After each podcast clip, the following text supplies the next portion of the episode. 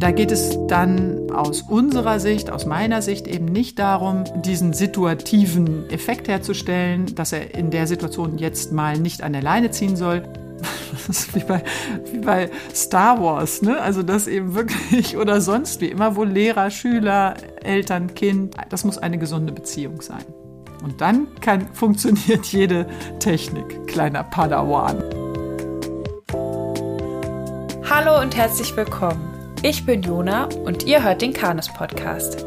Seitenweise Fragen haben uns erreicht zu dem großen Thema der Leinenführigkeit. Die habe ich gelesen und sortiert und gebe sie heute weiter an die Expertin, die zu Gast ist. Ihr kennt sie schon aus der letzten Folge. Falls nicht, könnt ihr da gerne noch mal reinhören. Heute zu Gast Christiane Jung. Hallo Christiane, schön, dass du wieder im Podcast zu Gast bist. Hallo Ioda, ja, danke, dass ich wieder hier sein darf.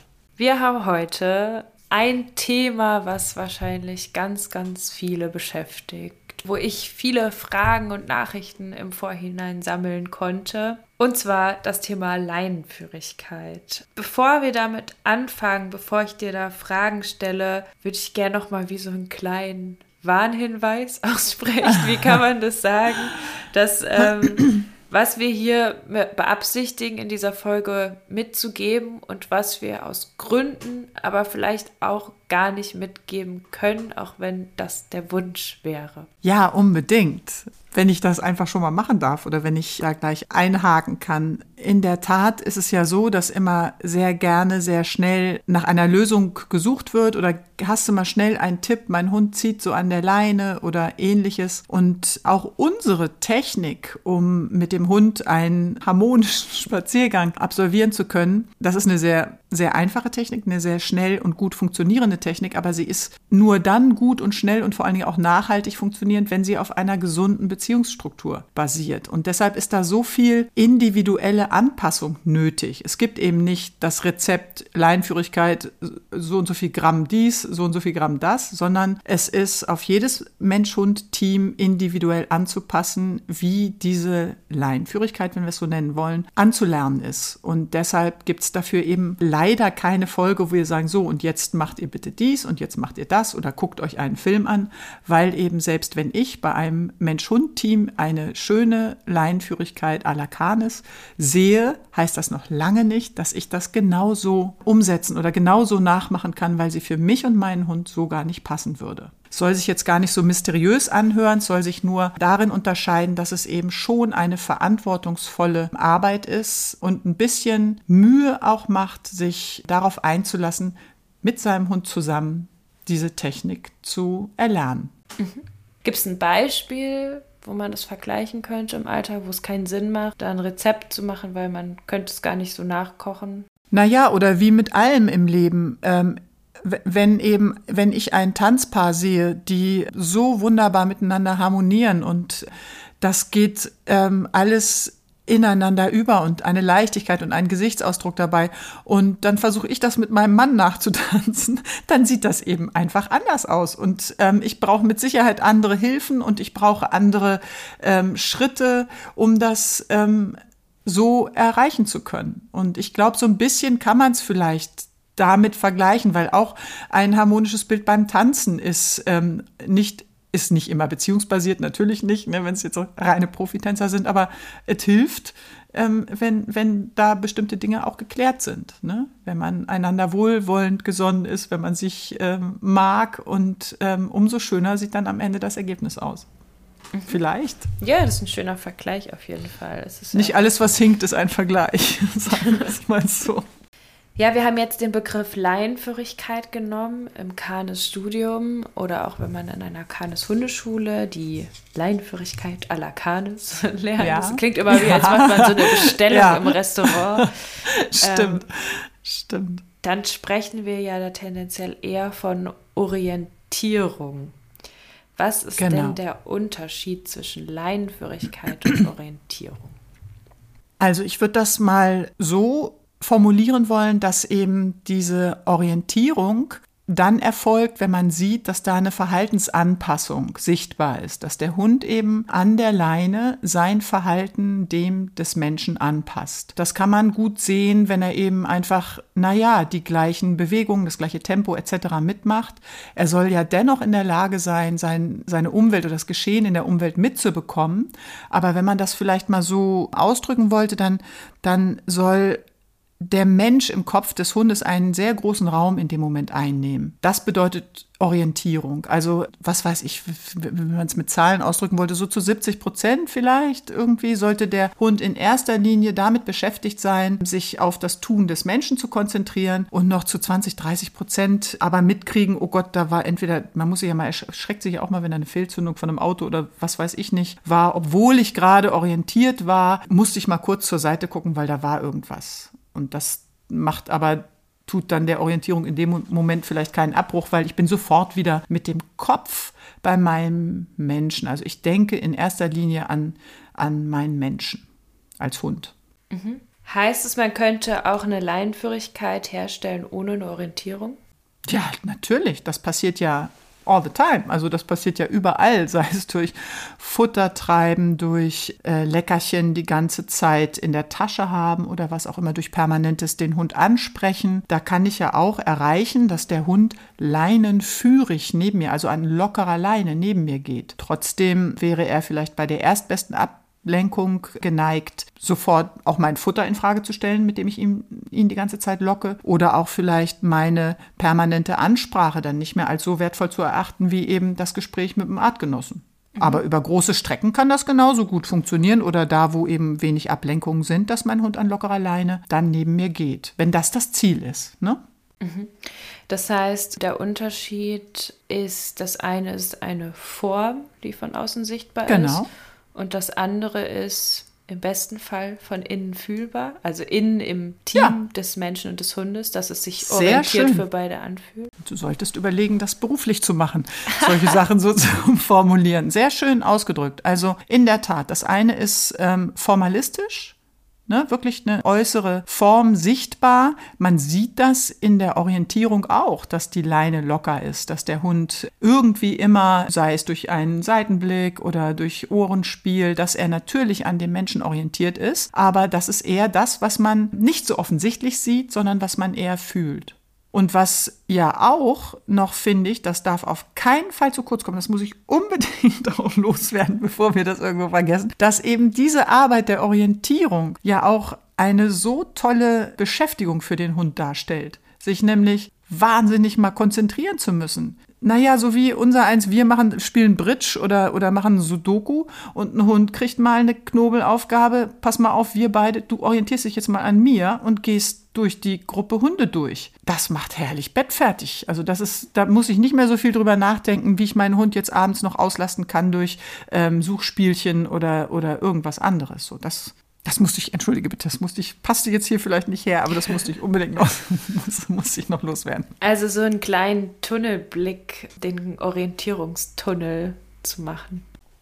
Also wenn, wenn Tunnel bedeutet, dass ich auch durch Gefahrensituationen oder durch Situationen, in denen ich selbst vielleicht einen äh, Fehler machen könnte, dass ich dadurch einen, ich würde es nicht Tunnel, sondern sicheren Korridor dann nennen wollen.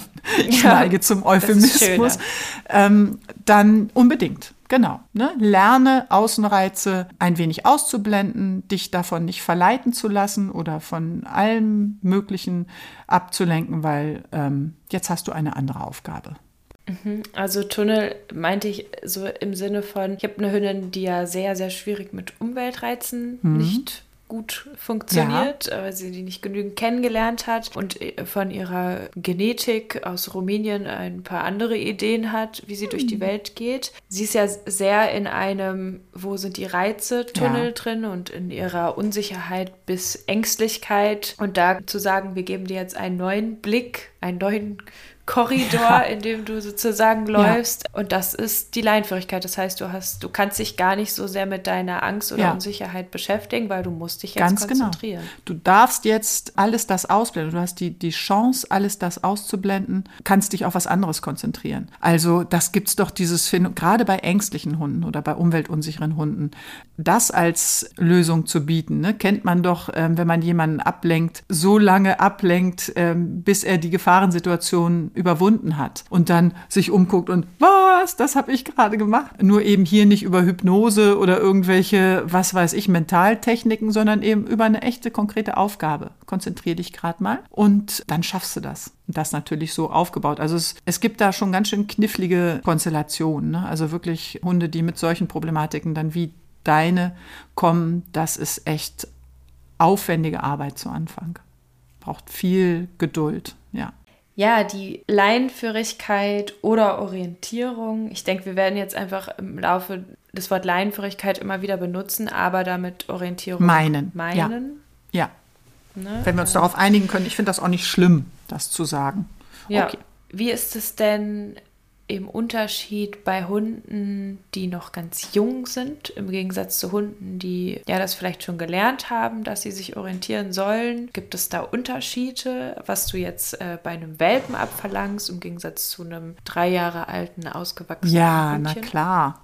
Also ich muss ja immer erst einmal Voraussetzungen schaffen. Also bei einem Welpen zum Beispiel, da bringe ich erstmal überhaupt bei, ohne Leine, dass es sich lohnt, sich am Menschen zu orientieren. Das ist schon fast naja, spielerisch nicht, aber das ist ähm, tatsächlich, das läuft über Futter. Ich zeige gerne Futter, locke nicht, das ist der große Unterschied, aber ich mache es meinem Welpen logisch, dass es sich lohnt, auf mich zu achten. Und das ist, sind kurze Sequenzen, das sind so schöne Übungen, das ist viel an der Stelle noch mehr wert, als eben Sitz beizubringen was aber auch viel Spaß macht natürlich, aber so dieses auf mich zu achten, das schon belohnend beizubringen und das dann, wenn der Hund ein bisschen älter wird, dann auch mit Leine dran. Zu Anfang macht man das ohne Leine, dann macht man einfach eine Leine dran, die aber einfach nur die Funktion erfüllt, dass sie eben da ist, dass die Leine kein Hindernis darstellt. Und dann erst, wenn der Hund das gelernt hat und sogar schon trotz Ablenkung sich dafür entscheidet, sich lieber an seinem Menschen zu orientieren, weil es da Futter gab, wenn der sich wieder abhockt, wir machen das dann meistens durch ein Abhocken,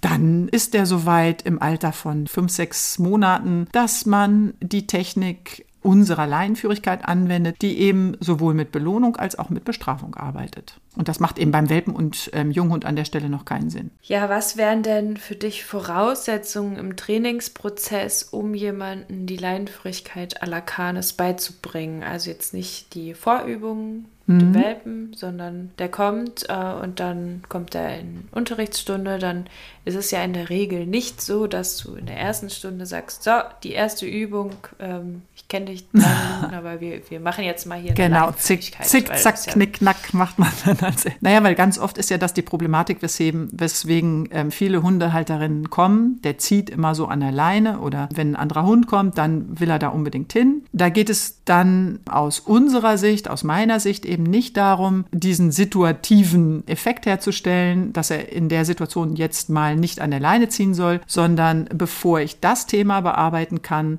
ähm, geht es ja mal ganz ähm, elementar darum, was soll ich denn stattdessen machen? Ne? Mich vielleicht an der Stelle eher bei meinem Menschen versichern und mal fragen, darf ich das gerade oder darf ich das nicht oder sollte ich das gerade tun? Und um solche Fragen stellen zu können, braucht es ja bei dem Hund die Erkenntnis, dass er seinen Menschen entsprechend ernst nehmen kann. Das heißt, die Beziehung muss entsprechend gesund strukturiert sein. Erzieher und Erziehungs sagt man noch Mündel oder Erziehungs... Weiß ich nicht. Mündel klingt sehr Mittelalter. da habe ich schon wieder was über mein Alter verraten. Also ähm, dann eher... Was bedeutet Mündel? ja, gute Frage wieder. Also dann eher einfach ganz platt Hund und Mensch. Ne? Da kann es nicht, das haben wir ja auch schon in, in anderen Podcasts behandelt, dass es da eben nicht partnerschaftlich ähm, zugehen kann, sondern ich trage ja immerhin die Verantwortung für meinen Hund. Also muss ich auch in der Lage sein, in bestimmten Situationen sagen zu können, ähm, du darfst oder du darfst nicht. Punkt aus. Und bevor das nicht möglich ist, macht auch keine Technik Sinn.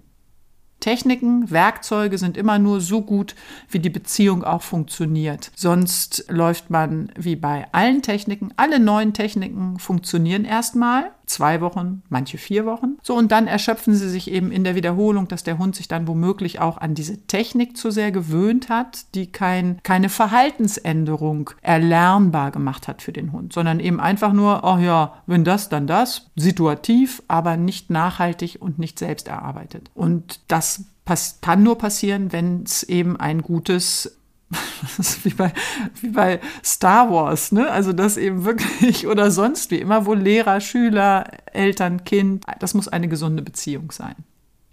Und dann kann, funktioniert jede Technik. Kleiner Padawan kann man dann Star Wars.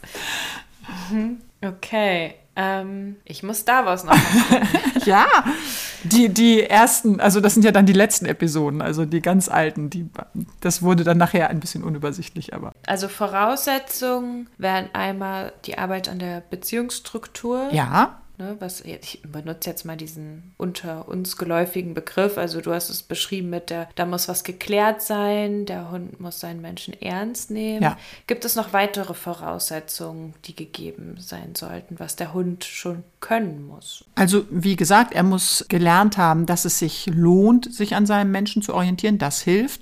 Er muss, wenn man jetzt an ängstliche Hunde denkt, er darf kein Problem mit seinem Menschen haben. Er muss zu seinem Menschen rankommen können, wenn es um Hilfesuche geht oder überhaupt ne, Situationen, wo die Verbindung eben belastbar sein muss. Frust? ja, klar, natürlich. Vielen Dank. Das hilft ungemein, wie im richtigen Leben. Ja, weil es so selbstverständlich ist, weil es eben einfach zu allen Lerninhalten ja. dazugehört, ist es eben wichtig, dass der Hund in der Lage sein muss. Aber das gehört für mich zur gesunden Beziehungsstruktur dann auch dazu. Denn ein Nein, lass das jetzt kann nur ähm, akzeptiert werden, wenn auf der Gegenüberseite oder eben auf der des lernenden Seite Frustrationstoleranz gegeben ist. Wenn jemand sofort ausrastet, weil er gerade mal nicht seine eigenen Dinge tun darf, dann ist das keine gesunde Beziehungsstruktur, die da gearbeitet wurde. Das, das geht für mich, habe ich vielleicht ein bisschen luschig gerade ausgedrückt. Das ähm, gehört für mich natürlich mit dazu. Das würde man miterarbeiten müssen. Gerne.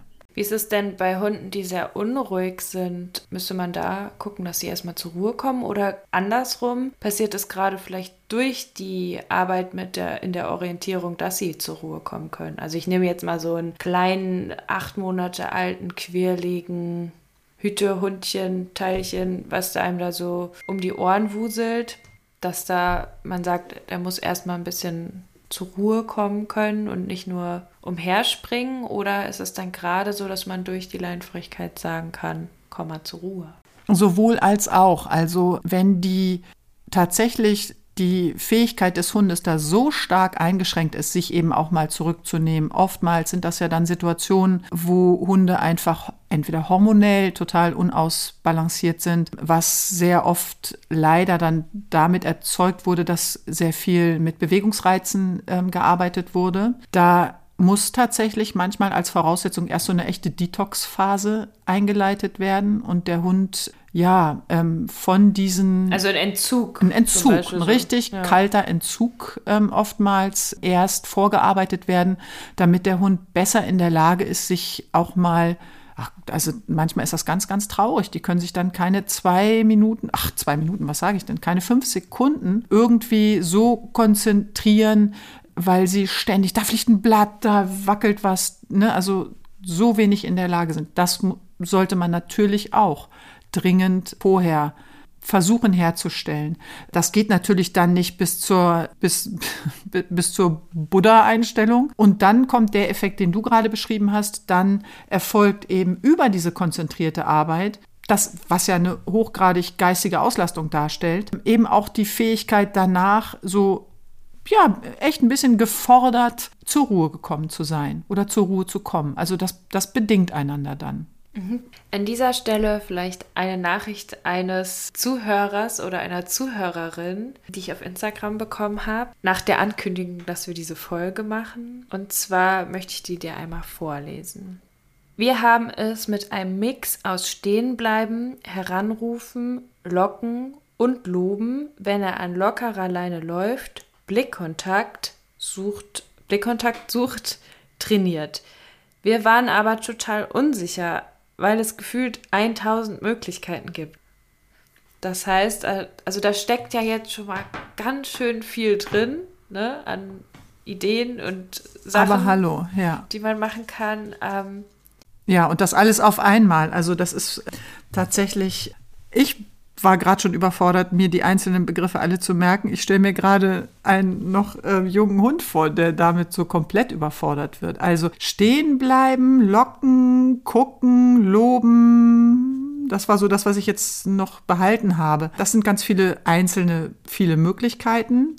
Das wäre mir jetzt alles viel zu viel für, ein, für, für eine ähm, Tätigkeit oder einen Hund, eine Verhaltensweise. Da würde ich auch unsicher werden und mich fragen, ob das denn so zum Ziel führt. Wenn, mal ganz ehrlich, Sachen, die zum Ziel führen, tada, machen. Ne? Also dann ist das ja gut. Gucken, wie lange führen sie zu meinem wirklich gewünschten Ziel. Und wenn ich mir diese vielen einzelnen Schritte vorstelle, die da jetzt schon genannt wurden, dann ist das einfach nicht selbsterklärend und nicht, wie soll ich sagen, einfach zu erlernen. Also wenn jemand einen Fehler macht, ihn darauf aufmerksam zu machen, da gehe ich ja noch mit, ne? dass man das unbedingt kennzeichnet. Halt, das war falsch. Aber viel schöner ist es doch, wenn ich ihn dann selbst auf die Lösung kommen lasse und nicht ihn dann locke oder dann noch einen Zwischenschritt einbaue. Jetzt musst du erst noch wieder gucken. So, und was war dann die nächste Aufgabe? Also das ist alles super kompliziert. Und im echten Leben sollte das doch viel einfacher gehen, als ja mit so vielen komplizierten einzelnen Schritten behaftet irgendwie sowas herstellen zu wollen. Nicht umsonst wurde die ähm, Zuhörerin da unsicher, weil das fühlt sich einfach viel zu technisch, viel zu kompliziert, viel zu Gott, oh Gott, Labor an. Mhm. Also er hat ja auch geschrieben oder er, ähm, wir waren aber total unsicher, weil es gefühlt 1000 Möglichkeiten gibt. Und das ist dann natürlich dann nicht die Idee, dann auch alle 1000 Möglichkeiten auf einmal auszuprobieren. Zu kombinieren, ja. ja. Das ist also nicht viel wird dann immer besser. so. Ja, richtig. Das ist ja auch noch so ein Schlüssel, ne, dass wenn man sich schon mit einer Technik, an der Stelle ist es ja erstmal nur eine Technik, auseinandersetzt oder die anwenden möchte, dann sollte man das auch erstmal verfolgen. Dann macht das auch oftmals Sinn und nicht selbst kombinieren, weil da habe ich was gehört. Also ne, Zimt ist ein tolles Gewürz, Safran, Koriander, aber alles zusammen ne, muss nicht immer die genau beste Mischung ergeben. Und sich dann wirklich, wenn man eine, weiß ich nicht, ein, einen Weg verfolgt, dass man sich da auch wirklich drauf einlässt und dann nicht anfängt, nur weil man nach zwei Wochen vielleicht nicht den komplett erwünschten Lernerfolg erzielt hat, dass man dann anfängt, zu improvisieren. Ne? Mhm. Das ähm, macht auf gar keinen Fall Sinn. Ja, vielleicht können wir mal so auseinanderdröseln, was gibt es denn so für gängige Methoden auf dem Markt und warum ist vielleicht manches davon weniger nachhaltig erfolgreich oder ja, vielleicht auch einfach gefragt, was hältst du von manchen dieser Methoden? Warum funktionieren einige Dinge besser oder schlechter? Eine Sache kam sehr, sehr häufig in den Nachrichten. Das ist ja auch so der Klassiker, vielleicht auch so die erste Sache, die einem begegnet, wenn man googelt. Einfach stehen bleiben. Ich habe genau. sogar mal gelesen, ähm, stehen bleiben und man soll ein Buch mitnehmen und immer eine halbe Seite oder so im Buch lesen und dann ähm, weitergehen, wenn man die halbe Seite gelesen hat. Was würdest du dazu sagen? Warum könnte das sein, dass das nicht zum Erfolg führt. Also das ähm, das ist ja eine sehr, das habe ich noch nie gesehen tatsächlich, oder das mit dem Buch habe ich so noch gar nicht mitgeschnitten. Ich habe die Methode eben stehen zu bleiben und zu warten, bis der Hund sich dann umdreht, wieder zum Menschen zurückgeht oder zumindest so lange zurückgeht, bis die Leine nicht mehr auf Spannung ist. Das habe ich schon dutzigfach ähm, erlebt. Da ist eben, naja, so immer die Frage der Alltagstauglichkeit, die, die sich mir als erstes aufdrängt. Also das ist ja vielleicht ganz lustig, immer ein Buch mitzunehmen oder stehen zu bleiben, aber welche was ist denn da gerade mein Ziel? Ist mein Ziel, das Buch durchzulesen? Okay. Oder an frischer Luft zu lesen? Dann komme ich dem Ziel vielleicht irgendwo näher. Aber wenn mein Ziel ist, meinem Hund in, im Rahmen einer Übung beibringen zu wollen, dass er ähm, mit mir zusammen ähm, an lockerer Leine ähm, an mir orientiert ähm, spazieren geht oder, oder bestimmte Situationen ähm, meistert, da, da, dann ist das wenig zielführend. Heißt es dann, dass ich, wenn ich diese Technik verfolge, dass ich jeden Spaziergang immer stehen bleiben muss und immer eigentlich dann ein Buch lesen muss, sozusagen. Also nehmen wir an, ich habe jetzt Zeit und will mit meinem Hund trainieren und dann äh, lese ich das Buch, aber dann am nächsten Tag muss ich ganz schnell mit dem Hund zum Auto, weil genau. wir einen wichtigen Tierarzttermin haben oder sonst was. Und dann kann ich nicht jedes Mal stehen bleiben. Ja. Das ist ja gerade das Fatale im Prinzip an so ganz vielen Techniken, die vordergründig erstmal Sinn machen, nämlich stehen zu bleiben vielleicht und zu warten, bis der Hund sich dann wieder umdreht. Das kann ich nicht immer leben, so wie du es gerade beschrieben hast. Und in dem Moment, wo ich das dann mal nicht tue, wo ich zwar zu meinem Hund gesagt habe, geh jetzt bei Fuß, ohne dass er noch so richtig eine Vorstellung davon hat, was das bedeutet, und er zieht an der Leine und ich bleibe eben stehen und er sagt, ach ja, stimmt, dann muss ich wieder zurückgehen. Und das klappt dann auch heute ganz gut. Und ist aber für den Hund nicht so abgespeichert, als dass er jetzt gelernt hätte, dass immer, bevor die Leine auf Zug geht oder spätestens, wenn die Leine auf Zug geht, er zurückkommen soll. Weil genau in den Momenten, wo ich das nicht konsequent nachhalte, mein Hund, und da greift dann, das ist lerntheoretisch eben vielleicht ein bisschen weitführend, die sogenannte partielle Verstärkung, dass der Hund eben sein Verhalten, das von mir nicht gewünscht ist, eben doch wieder ausführen kann und somit sich dieses Verhalten sogar eher verstärkt. Und das ist, das ist eine Bitch im, im, im Alltag. Ne? Da kann ich wirklich kaum gegen anleben. Deshalb machen wir das ja auch so, dass wir das ganz stark und deutlich für den Hund ritualisieren. Darf ich da noch mal kurz reinfragen für unsere Zuhörerinnen zur partiellen Verstärkung? Also heißt das übersetzt, wenn ich jetzt dreimal es ganz, ganz toll mache mit meinem Hund und es beim mhm. vierten Mal aber nicht durchziehen kann, weil Umwelteinflüsse das bedingen, dann kann es sogar schlechter werden, als wenn ich es einfach so ziehen lasse? Ja, also wenn man es so ausdrücken wollte, ja, das kann einem immer dann passieren, wenn es um Verhaltensweisen geht, die ich abstellen möchte. Da muss ich sicherstellen, dass über einen bestimmten Zeitraum und den bestimmt nicht der Mensch, sondern den bestimmt der Hund und seine Lerndisposition, bestimmen der Hund und seine Lerndisposition, dass gewährleistet ist, dass in dieser Zeit, wo ich das vermitteln will, dass ich für eine hundertprozentige Erfolgsquote sorgen muss. Dass also immer das gezeigte Verhalten oder das Verhalten, das ich, das ich neu antrainieren will, dass das gezeigt wird. So. Und wenn das mal nicht passiert, dann greift eben genau, wie du es eben gesagt hast, diese partielle Verstärkung. Dann plötzlich ne, hat ich finde immer das Beispiel so mit am Zaun pöbeln oder so, das finde ich immer noch ein bisschen greifbarer, weil das für viele HundehalterInnen ja nachvollziehbar ist, ne? wenn sie dabei sind und dem oder wenn sie überhaupt dem Hund das beibringen wollen, dass er nicht mehr an den Zaun brettert und dort Passanten bepöbelt, dass sie das über eine bestimmte Zeit immer verleiden müssen oder verbieten müssen. Ne? Immer an der Stelle zeigen müssen, dass das nicht geht. Und wenn sie das dann mal nicht können, weil sie sagen, ach, der Hund muss aber alleine in den Garten, weil er jetzt Pipi machen soll oder keine Ahnung und ich bin aber drin und macht was auch immer, dann greift oftmals dieser Effekt. Ne? In genau dem Moment ist der Hund wieder in der Lage, sein Verhalten auszuüben und dann greift die partielle Verstärkung. Zum Beispiel habe ich ganz gern so das Beispiel, stell dir vor, irgendwie du gehst mit dem Kind in den Supermarkt und dann will es immer Kekse in den Einkaufskorb ziehen. Und dann schafft es aber den ganzen Supermarkteinkauf nicht, die Kekse reinzuziehen. Oder die waren dreimal im Supermarkt und es schafft nicht, Kekse in den Einkaufswagen zu kriegen. Es wollte aber doll diese Kekse. Und dann am Ende schafft man noch irgendwie doch noch die Kekse reinzu zu tun. Und dann wird es ja umso toller, dass man es die ganze Zeit versucht hat und dann am Ende es geschafft hat, mit Keksen nach Hause zu gehen, als wenn man halt am Anfang gesagt hätte, ja, pack halt die Kekse in den Korb. Ja, ja.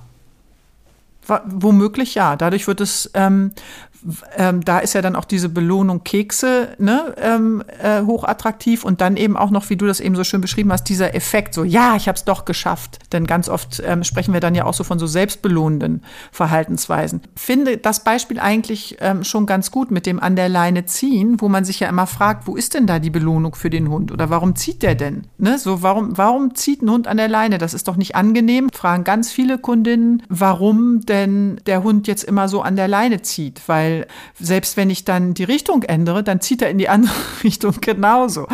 Warum? Wenn ich das wüsste, Ne? So, also da muss ja irgendwas innewohnen, wo ich gar nicht so viel dagegen anlocken, füttern, irgendwas kann. Und wenn ich stattdessen dann aber sage, pass mal auf, das Ziehen, das ist irgendwie nicht so sexy für weder für dich noch für mich. Wir machen das jetzt mal anders und meinen Hund das selbst erarbeiten oder erlernen lasse, dann habe ich eine viel nachhaltigere Lernerkenntnis und ich bin dann auch noch, wenn ich das so beibringe oder so vermittel, wie wir das ja auch machen, nämlich über eine, eine deutliche Initialisierung, also ich, ich, ich mache richtig deutlich so, jetzt beginnt diese Übung im Anlernprozess und jetzt ist sie auch wieder vorbei. Ähnlich wie im Beschäftigungsrahmen, wo man eben auch oder im, im Diensthunde ausbilden, ne, wo man das auch stark ritualisieren muss, weil sonst wird diese Verhaltensweise viel zu oft gezeigt oder dann eben nicht gezeigt, was dann diese partielle Verstärkung zur Folge hat. Diese unangenehme. Jetzt hast du den Beschäftigungsbereich genannt. Hast du da ein Beispiel aus dem Beschäftigungsbereich für ein klares Ritual, dass eine Beschäftigung losgeht zum Beispiel? Na, bei, bei der Nasenarbeit zum Beispiel, ne, wenn tatsächlich im Mantrailing wird ähm, deutlich umgeschnallt, ne, das wird richtig ritualisiert. Der Hund hat ein extra Trailgeschirr oder ne, so, ein, so, ein, so ein Trail naja, eine Ausrüstung richtig ähm, an dafür. Und das muss deutlich gemacht werden, dass jetzt hast du den Auftrag und sobald das Ziel erf erfolgreich gefunden wurde, die Zielperson, dann ist der Auftrag auch wieder vorbei. So, jetzt bist du nicht mehr auf der Suche. Das muss man natürlich ganz klar begrenzen, weil sonst auch ein Diensthund ja heillos überfordert wäre, wenn der in, sein, in seiner Arbeit, darin, wo er ausgebildet wurde, plötzlich 24 Stunden am Tag konzentriert arbeiten müsste. Der wird ja keine drei Jahre alt. Mhm. Ja, das wäre ganz schön anstrengend. Ja, ja aber muss aber auch Freizeit wie? haben. Natürlich. Vielleicht kann man das in Corona-Zeiten so ein bisschen ähm, ja, als Beispiel, wenn ich jetzt, also fällt vielleicht auch vielen erstmal schwer, dass da Rituale weggebrochen sind im Homeoffice. Wenn ich jetzt im Schlafanzug zu Hause anfangen soll zu arbeiten, dann ist es, komme ich vielleicht schwieriger in das Arbeitsgefühl rein, als wenn ich sage, ich ziehe mir meinen Anzug an oder meine Arbeitsausrüstung. Super Beispiel. Arbeitsweg lege ich zurück und dann stelle ich mir erstmal meine Tasse Kaffee auf den Schreibtisch im Büro, gucke bei meinem Chef vorbei, keine Ahnung, also jeder arbeitet ja anders, das ist sehr weit weg von meiner Arbeitsrealität, aber jetzt so im klassischen, ähm, dass man dann sagt, dann bin ich auch in so einer Stimmung drin, dass ich weiß, jetzt wird gearbeitet. Ja, sehr, sehr gut. Also so eine Ritualisierung macht es deutlich einfacher. Oder eben manche Uniform. Ne, das kannst du ja auch vergleichen mit einer Uniform, sei es Krankenpflegerinnen, Ärzte, Ärztinnen, die ihren Kittel an- und ausziehen können, um eben auch das, was sie da in dieser hochintensiven Zeit leisten müssen, dann aber auch da lassen können und Freizeit haben dürfen danach. So ist es auch mit einer Leinenführigkeit oder wenn ich dem Hund überhaupt diese Orientierung beibringen möchte, dass ich eben sage, nur in den Momenten, wo ich dieses sogenannte Anfangsritual herstelle und herstelle, dass schon die Stimmung ist ein wenig verändert, ne, dass, dass der Hund wirklich bereit ist, jetzt abgeben zu können oder sich an mir orientieren zu können. Dann geht es los und eben nicht jedes Mal, wenn ich eine Leine dran mache weil das wäre nicht lebbar, weder seitens des Hundes, erst recht nicht seitens des Menschen. Du kannst nie so konsequent sein und immer üben. Manchmal muss man auch rumklimpern, man muss mal einen Tag Freizeit haben können und man hat, wie du vorhin ja gesagt hast, jetzt müssen wir schnell zum Auto, weil wir haben einen Termin. Dann kann ich A sowieso nicht üben und B auch nicht gewährleisten, dass mein Hund kontra partielle Verstärkung eben jetzt genau das Verhalten zeigt, was ich gerade dabei bin beizubringen heißt es, es könnte ja vielleicht jetzt so ein bisschen eine Erleichterung sein, wenn ich meinen Hund nicht jetzt sage, jetzt ist gerade Übung für die Leinenführigkeit, dann darf der einfach ziehen? Ja.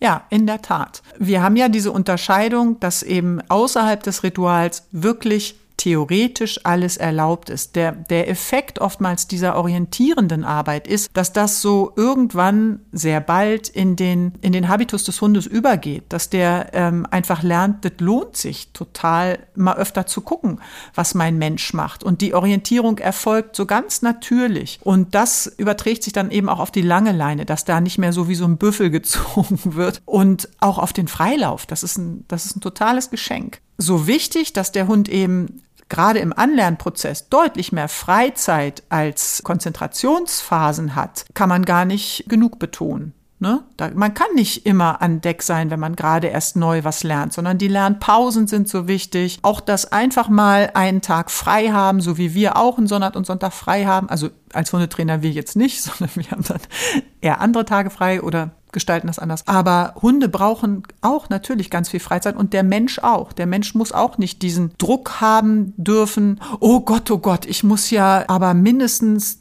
fünfmal am Tag eine Stunde das üben, weil sonst kriegt er das nicht hin, sondern ich bin frei darin, mir diese Übungen so zu gestalten, dass ich immer leistungsfähig bin, dass ich sagen kann, oh, hier habe ich richtig Bock drauf, jetzt machen wir das mal richtig schön. Oder aber Tage habe, nee, oh, ey, ich habe den Kopf so voll, ich kann das gerade gar nicht leisten, lieber nicht.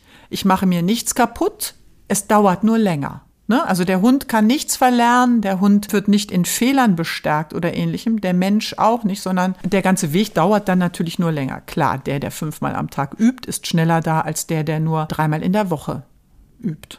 Mhm. Ursprünglich waren wir bei den Methoden. Ich glaube, wir haben Stimmt. damit schon so ein bisschen ab. einige ja, aber ich glaube, wir konnten damit schon einiges ausschließen, wo ihr euch vielleicht jetzt selber auch erschließen könnt durch die Sachen, die du jetzt so aufgelistet hast, warum manche Sachen einfach schlichtweg nicht funktionieren oder nicht auf Dauer funktionieren oder wenn dann vielleicht manchmal auch funktionieren, weil der Hund einfach gar nicht so Lust hatte zu ziehen und dann gesagt hat, ja, dann ziehe ich halt nicht. Also ich meine, es gibt ja auch Hunde, die sind langsam unterwegs und die, äh, die ziehen auch gar nicht von sich aus. Die gibt es ja auch. Richtig. Nur dass da es dann keine da Orientierung vielleicht ist, genau. sondern dass sie halt einfach nicht ziehen. So. Also, ne, das, das gibt es ja sehr, sehr oft, wenn das für den Halter, die Halterin kein Problem darstellt oder wenn dann eben nirgendwo jemals Verhaltensweisen seitens des Hundes gezeigt wird, die mich einschränken oder die mein Leben komplizierter machen, da, dann mach doch weiter so, das ist doch super. Das wäre doch toll. Bei Hunden, die nur weil sie nicht an der Leine ziehen, ich dann sagen müsste, ja, dann brauche ich die Leinenführigkeit nicht oder dann wäre die überflüssig, da würde ich dann wiederum an vorhin anknüpfen, das ist so eine super gute Beschäftigung. Ne? Das ist eine so tolle geistige Auslastung für die Hunde. Und zusätzlich, wenn mein Hund das erstmal gelernt hat, sich an mir zu orientieren, dann kann ich es anwenden, wann immer sich die Gelegenheit ergibt. So, damit kann ich auf keinen Fall was verkehrt machen. Also besser mehr können und mehr abrufen können und nicht darauf angewiesen sein und es dann nicht leisten können. So. Mhm. Eine weitere gängige Methode, die auch auf Instagram sehr populär ist, ist, dass man sich umdreht und vehement ah, in den Hund reinläuft. Hm. Ja, genau, das Blocken. Ab und zu auch nochmal verstärkt durch andere Mittelchen und Wässerchen. Ja, ja, ja. Wässerchen. genau, genau, Wässerchen. Da das zu unterstreichen. Ja, was sagst du dazu? Ja, ne, das gibt's ja tatsächlich auch nicht selten, dieses den Hund eben auch sehr stark körperlich dann an der Stelle einzuschränken und quasi in die ne, so richtig Demut rein zu buxieren. Das ist an meiner oder aus meiner Sicht an der Stelle eben so ein bisschen an dem Thema vorbei, weil ich möchte Orientierung herstellen und nicht, dass mein Hund demütig hinter mir herdackelt. So, das sind das das eine kann man ist ja, ne, wer das möchte, der der mache das.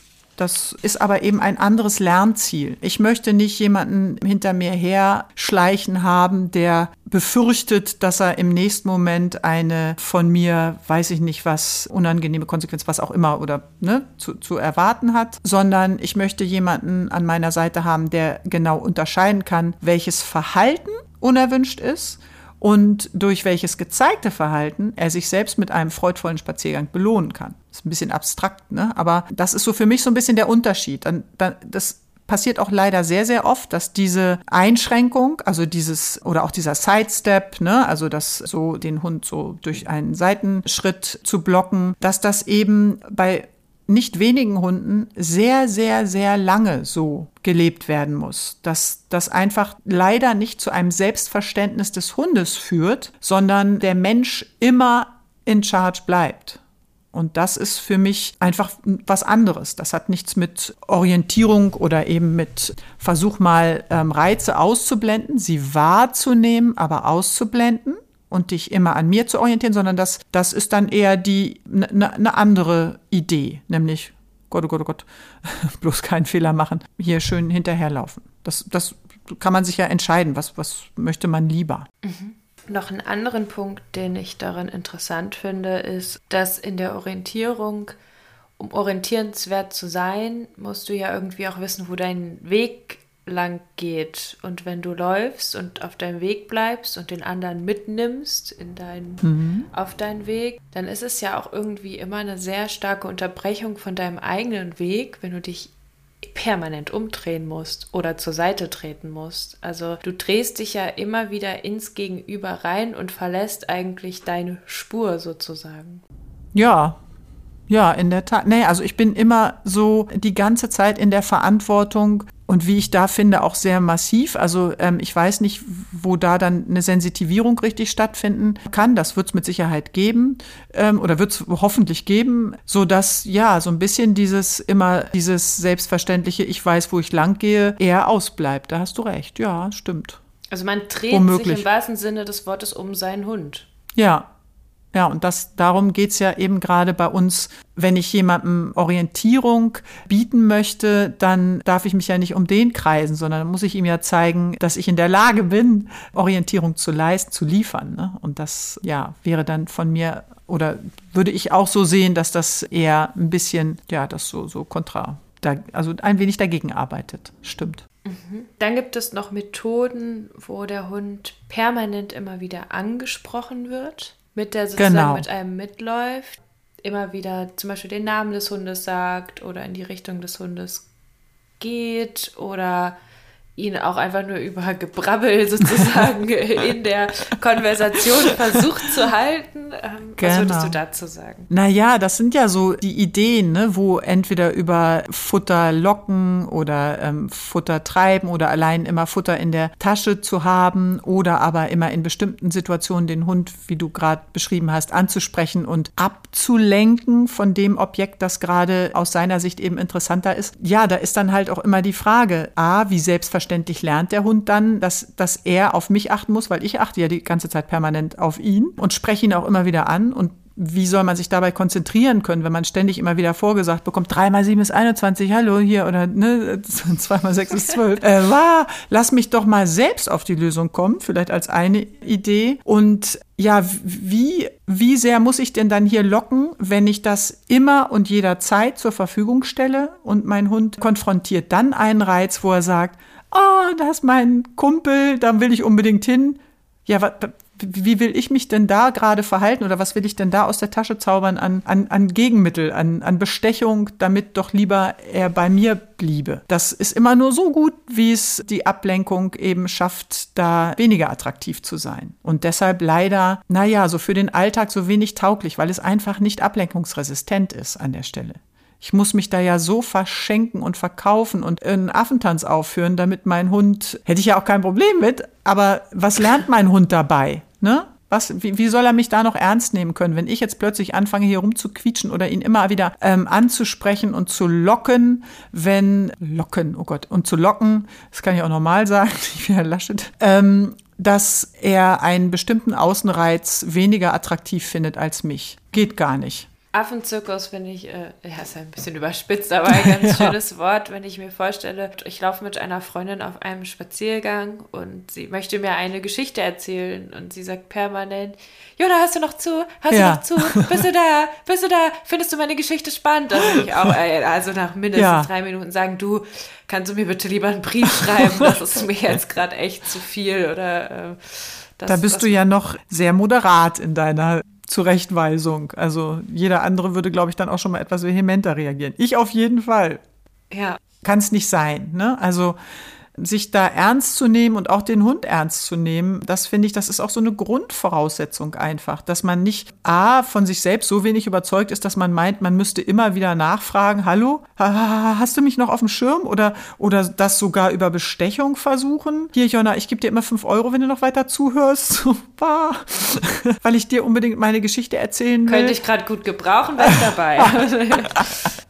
ja, also, ne, so lange bis einer kommt, der dir sagt, komm, ich gebe dir 100 Euro, dann Deshalb, das, das kann es nicht sein. Deshalb immer wieder dieser Weg zurück oder dieser Blick zurück, wenn die Beziehung so gestaltet ist oder auch so belastbar ist, dass wenn es zum Beispiel ja auch ein junger Hund ist, der das gerade erst lernt, der, der schon gut ist in der Technik, der schon ablenkungsfrei sich ganz toll an mir orientieren kann, der dann aber, na ja, in bestimmten Situationen, dann kommt sein Kumpel um die Ecke. Was vergebe ich mir denn da, wenn ich dann eben die Übung abbreche, ne, zu einem guten Ende führe und dann sage, ja, los, lauf. Du machst das schon alles so toll, das hast du dir jetzt aber unbedingt verdient. Ne? So, dass ich, dass ich dann auch eine Belohnung so gestalten kann, ohne mir was zu vergeben. Nein, geht nicht, wir sind im Training, das, das darf er jetzt nicht, er darf jetzt nicht spielen. Wie traurig wäre das denn? Ne? Also wenn ich das nicht in der Lage wäre, auch trotz meiner Übung, die ich gerade angefangen hatte, ach egal, schließen wir jetzt hier ab, jetzt kannst du. Mhm. Was fallen dir noch für Techniken oder für Methoden ein, mit denen Kunden oft zu dir kommen und vielleicht nicht so richtig weitergekommen sind? Oftmals ist es ja dieses ähm, Stehenbleiben oder irgendwie an der Leine rucken und warten, dass der Hund dann sich umdreht und wieder guckt und dann weitergehen. Es gibt ja die, oder eben auch wie vorhin die eine Zuhörerin mit ähm, ganz vielen kombinierten Techniken. Das ist ja immer, es kommen ja ganz viele Kunden, die haben schon alles ausprobiert und sagen immer, ja, nee, das geht nicht mit dem, der geht, der, mit, der, also der, der, alles, was sie wollen, aber Leinführigkeit werden wir nicht hinkriegen. Und wie die dann tatsächlich auch überrascht sind, wenn ich eben sage, ja, eine Technik kann auch immer nur so gut sein, wie die beiden zusammenarbeiten, die sie anwenden, dann macht das Ganze plötzlich Sinn. Und deshalb immer wieder der Weg zurück, wer macht das? Ich habe auf Instagram dazu gefragt, auch meine Follower innen, äh, was ja. für Techniken sie ausprobiert haben. Also es sind sehr, sehr viele Antworten gekommen. ich, ich gucke gerade auch das erste Mal rein. Die ersten zwei Antworten sind folgende. Ich glaube fast alles und alle und ja. alle mit Trainer. ja. Ja. Ja, das ist das ist nicht also untypisch. Da wird, kommt wirklich bei jedem eigentlich so eine Liste. Hier wird geschrieben, Richtungswechsel, Zickzack, mit Leckerchen, stehen bleiben, wenn auf Zug, sehr langsam laufen. Dann geht es weiter mit davor stellen, rückwärts, Geräusche machen, zum Beispiel ja. Geräusche. ja, das ja, ganz oft, stimmt. Also mannigfaltig, ne, was es da alles an unterschiedlichen Techniken gibt. Am Ende des Tages auch immer wieder die Frage, wird das tatsächlich als Übung abgegrenzt, um dann eben irgendwann ausgebaut zu werden, dass ich das schon mal eine halbe Stunde leisten könnte als Hund? Oder ist das eben immer mal und dann aber wieder nicht? Ne? Mal zieht er, dann wird er eben nicht durch unterbrochen. Was soll der Hund dabei lernen? Ne? Dass, wenn das eben nicht so sauber abgegrenzt ist, jetzt ist die Zeit, wo du dich konzentrieren musst, jetzt sollst du dich orientieren, jetzt musst du das nicht, jetzt haben wir Freizeit, beide, der Mensch auch dann ist das eben einfach für den Hund nicht, ähm, nicht erlernbar, nachhaltig. Kann man einfach mal ganz stumpf so sagen. Oder habe ich ja gerade. Es gibt ja nicht nur Techniken, sondern dann auch Mittelchen, Hilfsmittelchen. Zum Beispiel besondere Sachen, die dem Hund angezogen werden. Wie ist das da? Also, was ich jetzt neu gesehen habe, ist so ein Geschirr, zum Beispiel, wo der Haken vorne reingehängt wird. Mhm, genau. Vor Und der Brust, ne? Mhm. Dann muss sich der Hund immer ja drehen. Ja. Also der läuft geradeaus und zack, dreht sich. Was mhm. denkst du darüber? Also ähm, ich will das, ich will gar nicht die einzelnen Mittel oder das, dieses, dieses Equipment verurteilen oder, oder bewerten, sondern ich frage mich dann immer, ist das wirklich für den Hund an der Stelle unterscheidbar vorher, nachher? Und da sehe ich dann eben, weil die Kundinnen kommen ja zu mir ins Training und sagen, das haben wir alle schon ausprobiert, das funktioniert aber nicht. Und wenn etwas funktioniert, etwas nicht funktioniert, dann muss ich es ja oder spätestens dann würde ich es ja hinterfragen. Und auch da ist oftmals nur durch ein alleiniges Anziehen oder, ne, oder Umschnallen von Halsband jetzt auf Geschirr oder von, von Geschirrzugpunkt auf anderen Geschirrzugpunkt, ist für den Hund nicht unbedingt erkennbar an der Stelle, dass jetzt gerade die Orientierung gefordert ist und wenn wieder umgeschnallt wurde, dann wieder nicht. Also ist der Hund jetzt wirklich gerade aufnahmefähig? Hat er das gerade mitgeschnitten, dass jetzt geht's los? Oder erfolgte das vielleicht auch ein bisschen nebenbei? Ist es womöglich auch umständlich oder unangenehm. Das spielt ja dann auch noch eine Rolle. Also das stelle ich mir sehr, sehr nervig vor, wenn ich nach vorne rennen will, wo schnuppern will und dann drehe ich mich jedes Mal. Ja, ja, ja. Ich mir auch. Also ich will zwar nicht so viel schnuppern, aber ich stelle es mir nach vorne gehen unangenehm vor. Ja, aber gut, gibt es bestimmt auch Ideen, warum das gut sein soll. Keine Ahnung, erschließen sich mir noch nicht, aber das will ich jetzt hier gar nicht so bewerten, ne, sondern mir geht es eher darum, macht das aus meiner Sicht Sinn? Und das macht eben aus meiner Sicht hier jetzt weniger Sinn. Da gibt's, da gibt's eben Techniken, die, oder da funktioniert eben unsere Technik deutlich einfacher, schneller und eben vor allen Dingen nachhaltiger. Das ist einfach fairer für den Hund. Ich möchte mhm. immer an der Stelle möglichst fair sein. Trotzdem würde ich sagen, und ich gehe davon aus, dass du mir dazu stimmst, weil ich ja zufällig bei euch eine Ausbildung mache, dass es Ausnahmefälle gibt, wo zum Beispiel der Einsatz eines Haltis sehr sinnvoll sein kann, solange von einem ja. Trainer oder einer Trainerin begleitet und auch in einem Rahmen geschaffen, sodass es nicht die einzige Lösung ist, aber da kann auch einmal ein Halti zum Führen eines Hundes Sinn machen. Absolut, absolut. Also was wäre das zum Beispiel jetzt so für einen Hundhalter gespannt?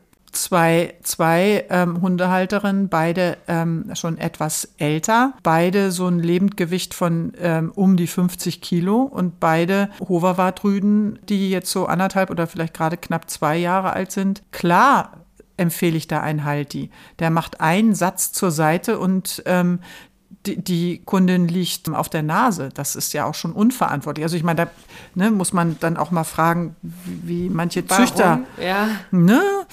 So, nun ist es soweit und dann, um eben ein bestmögliches Zusammenleben zu garantieren, ist da in vielen Situationen oftmals erstmal ein Halti, eine ganz wunderbare, ein ganz wunderbares Hilfsmittel. Unbedingt. Ich überhaupt kein also Problem mit. die Prävention zu gucken, welcher Mensch passt zu welchem Hund, wäre schöner. Ja. Aber dann ist erstmal Management gefragt. Genau, ganz genau so. Mit die überhaupt miteinander leben können. Genau, ganz ja. genau. Richtig. Ja, vielleicht nochmal zur Kanes-Methode, aber das mhm. heißt, da gibt es jetzt auch nicht die eine Sache, an der man das festmachen kann, das ist die Kanes-Methode, sondern das setzt sich aus mehreren Punkten zusammen. Wie würdest du das sagen? Die Technik, ja, aber die, also der eine Punkt ist eben die Orientierung, die geleistete Orientierung und wie die hergestellt wird. Das sind ganz viele einzelne Schritte in der Tat. 20 oder 19, glaube ich. Ja, ja. ich habe ja, ja. Ich habe mal nachgezählt. Ich meine, das sind 20.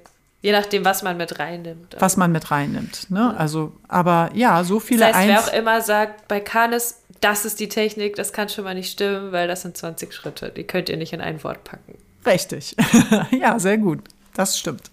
Kann man nicht. Ja, ich würde weiter zu ZuhörerInnen Fragen kommen. Gerne. Und zwar, was sehr, sehr viel gefragt wurde, womit sich viele beschäftigen, ist das Alter des Hundes. Und zwar nehme ich jetzt eine stellvertretend Ab welchem Alter sollte der Hund perfekt an der Leine laufen? Süß, ne? Das ist so, das hätte ich letztes Mal, als wir über die Wünsche gesprochen haben, da hätte ich sagen können, vielleicht die Ansprüche an die Hunde etwas herunterschrauben. Was ist denn perfekt an der Leine laufen? Ne? Also das muss man ja erstmal individuell beantworten können. Und ab welchem Alter? Es gibt so viele unterschiedliche Voraussetzungen, genetisch, erfahrungsbedingt, erlernt. Also da, da kann ich nicht sagen, so immer mindestens mit anderthalb muss der Hund spätestens total gut an der Leine laufen. Ja, dann darf der niemals ziehen, weil sonst niemals. ist er kaputt. ja. Also vielleicht, genau. um euch zu beruhigen, meine Hunde laufen beide nicht immer in jeder Situation perfekt an der Leine. Die eine lernt es gerade, überhaupt die Anfänge der Leinführigkeit und das ist noch ein langer Weg, wegen viel Umweltunsicherheit. Und der andere kann schön an der Leine laufen in der Orientierung für die Momente, wo er es schon leisten kann. Es gibt aber immer Momente, wo er es auch noch nicht leisten kann. So, und das ist, glaube ich, sogar allgemeingültig. Ich muss ja auch immer so ein bisschen mich fragen, wo will ich denn hin? Muss mein Hund das denn überhaupt leisten können, dass ich mit dem eine Stunde lang durch die Innenstadt gehe, wo drei Milliarden Umweltgeräusche, Umweltgerüche, Menschen, Hunde, also belebt wie unbelebt, so viele Reize auf ihn einstürmen, dass er das leisten können muss. Manche können das nie. Also es gibt doch einfach Sachen, wo man sagen kann, das, das ist auch gar nicht mein Bestreben. Aber wenn ich ich für mich oder jeder Hundehalterin für sich bestimmt, was ich auf jeden Fall mir aber wünsche, ist, dass mein Hund mit mir den Weg, wenn ich am Altonaer Bahnhof aus dem Zug steige oder aus dem Bus steige und dann runtergehe ähm, ans Ufer, da möchte ich gerne, dass er schön an mir orientiert sind. Das sind immer so Ziele, die kann ich doch konfrontieren und dann darauf hinarbeiten. Das macht, finde ich, Sinn. Aber äh, ein Alter, in dem, an, mit dem jeder Hund irgendetwas Bestimmtes leisten können muss, das halte ich für wieder weg von meiner individuellen Mensch-Hund-Beziehung. Ne? Weil was der eine braucht, ist für den anderen obsolet und so weiter. Also finde ich, die Frage ist, die ist ja zwar berechtigt, aber ich würde sagen, sowas gibt es nicht. Kein Hund muss irgendwas mit irgendeinem Alter oder können. Gibt es denn Momente, wo du sagst, da könnte ich mir eine Situation bauen, da würde einer meiner Hunde an der Leine ziehen? die brauche ich, sehr süß. Die brauche ich nicht zu bauen. Die, die lauern da draußen ähm, andauernd. Also an der Langleine, wenn jetzt gerade meine Hündin, die ich aus dem Tierschutz übernommen habe, die weiß genau, was sie will und an welchen Stellen sie schon was erlebt hat. Und dann zieht die wie ein Büffel. Na klar, an der Langleine. Und wenn ich dann sage, oh, das ist mir jetzt ein bisschen anstrengend, dann entweder gehe ich dann mit ihr in eine Leinführigkeit, dass sie sich orientieren soll, oder aber ich sag einmal, hör mal auf und dann ist auch wieder gut. Aber dass die ziehen, hallo. Also wildreich, die jagt wie ähm, ein Profi und wenn ähm, ein Hund sie, irgendein Hund sie schräg anguckt, dann würde sie auch sehr gerne die Gelegenheit ergreifen, das mal auszudiskutieren. Also hallo, andauernd. Andauernd. Und der Rüde, der ist nicht kastriert, der ist zehn Jahre alt, aber unkastriert. Was meinst du, wenn dann hier wieder die läufigen Hündinnen oder egal was ähm, geruchlich, also der ist, er ist immer am sich fortpflanzen wollen, suchen ähm, mhm. und die ähm, äh, andere Hündin ist eben stoffwechselbedingt unterwegs, die will immer jagen. Also da, die ziehen gerne mal. Brauche ich mir nicht zu bauen, solche Situationen. Die lauern da draußen. Ja, wir haben ja jetzt von Unterscheidungen gesprochen, die man einbauen kann. Und da kam sehr häufig dann eine Frage. Und da ist ja eine Unterscheidung. Da könnte man ja schon mal sagen, schön, da wurde schon mal mitgedacht, dass ein Ritual besteht, in dem unterschieden wird. Aber wie sinnvoll hältst du das? Und zwar das ganz klassische Halsband oder Geschirr, beziehungsweise den Hund immer im Geschirr laufen lassen, mhm. es sei denn, man verlangt eine Laienführigkeit ab und dann kommt er ins Halsband. Wenn das funktioniert, also wenn das entsprechend deutlich gemacht wird für den Hund, wir arbeiten da ja noch mit mehreren Schritten, die dazugehören, nicht nur ein alleiniges Umschnallen, sondern da passiert ja auch was mit der Stimmung, die da herrscht. Allein um eben es dem Hund möglichst einfach zu machen, mitzukriegen, ah ja, jetzt ist es soweit, ne? jetzt muss ich mich konzentrieren. Wenn das so erlernt ist, später passiert das ja auch bei uns, dass schon durch den Beginn des Anfangsrituals der Hund äh, weiß, ah ja, ne, das habe ich jetzt gelernt, jetzt kommt das, dann brauche ich das nicht mehr alles so dezidiert und kleinschrittig beizubehalten. Da kommt es dann ja eben auch zu diesem Selbstverständnis. Und wenn das mit einem Umschnallen von Geschirr auf Halsband er erreichbar ist, dann be my guest. Also dann, dann pff, warum nicht? Es funktioniert nur leider, so wie ich es bisher erfahren habe, nicht. Also ich habe es leider noch nicht erlebt, dass das allein gereicht hat. Okay, interessant. Und ähm, was man auch sagen muss, es ist nicht die einzige Möglichkeit und es gibt ja auch einfach, ja, also ich hatte keinen Bock auf ein Geschirr immer an meinem Hund. Ich habe das in der Welpenzeit versucht, da ein Geschirr dran zu bauen. Das hat total nervig. Gerade bei so einem Welpen, der dann so ein Wuselig. Wuselig, keine ja. gute Beißhemmung. Dann klippst du die ja. eine Seite zu, dann hängt er dir im Ärmel an der anderen Seite im Pullover. Ähm, also da hätte ich nachts wirklich weinen können beim Geschirr ja. anziehen, wenn ich dann hier die paar Stockwerke den da runtertragen musste. Das heißt, ich habe auch ganz schnell gesagt, lass mich in Ruhe mit dem Geschirr und ja. dem Halsband dran gemacht. Ich hätte ja dann theoretisch gar keine Möglichkeit nach der Methode, das dann Richtig. einzulernen. Und ähm, was man ja auch immer mal fragen kann, ein Geschirr, also jeder soll das für sich selber entscheiden, gerne, ja, aber bitte. Ähm, ein Geschirr ist ja auch einfach, also wenn der Hund es dann bequemer hat zu ziehen im Geschirr, dann ja. lernt er ja auch nochmal, dass das Geschirr es bequemer macht zu ziehen. Und man Richtig. könnte ja, wenn es unbequem ist, auch einfach mal aufhören zu ziehen, oder? Ja, wenn es jemals unbequem wäre, ne? Da sind wir wieder. Warum zieht es denn eigentlich? Richtig. Ja, ähm, also A, bei bestimmten Hunden, die ähm, entsprechend körperlich fähig sind, die in einem Geschirr halten zu wollen, wenn sie denn dann ziehen dürfen, das ist für manche Mensch-Hund-Kombination sehr, sehr schwer. Ne? Also wirklich sehr kräftiger Hund, der dann im Geschirr noch umso besser ziehen kann, weil er einfach viel mehr Brustfreiheit und ne, richtig nach vorne schaufeln könnte. Das ist für mich dann immer so unerklärlich, warum da er am Geschirr geführt wird, dann ist der Zugpunkt des Geschirrs an einem ungünstigen Punkt des Rückens, wo, also okay, ich will gar nicht ins Bewerten des Geschirrs reinkommen, aber ich habe oft Hunde oder ne, gerade mein erster Hund mit ganz viel Fellen, ein Aussie, das, das war mir einfach da, wenn ich mich gefragt hätte, was will der denn wohl anziehen, wenn wir nach draußen gehen müssen und irgendwas muss er anziehen, weil da muss eine Leine dran, dann doch aber bitte nicht so ein umständliches Geschirr, das hier scheuert, da zieht, immer wieder neu eingestellt werden muss, damit es perfekt sitzt. Das ist zu und dann auch noch hier in Norddeutschland bei unserem Wetter, wo das dann nach 20 Minuten so modderig und dreckig und eklig ist, dass ich es jedes Mal waschen muss, wenn ich wieder reingehe. Nee. Also, also wenn man deinen Hund gefragt hätte, ob er ein Halsband oder ein Geschirr anziehen würde, was hätte der gesagt? Am liebsten ja nichts, ist doch klar. ja, genau.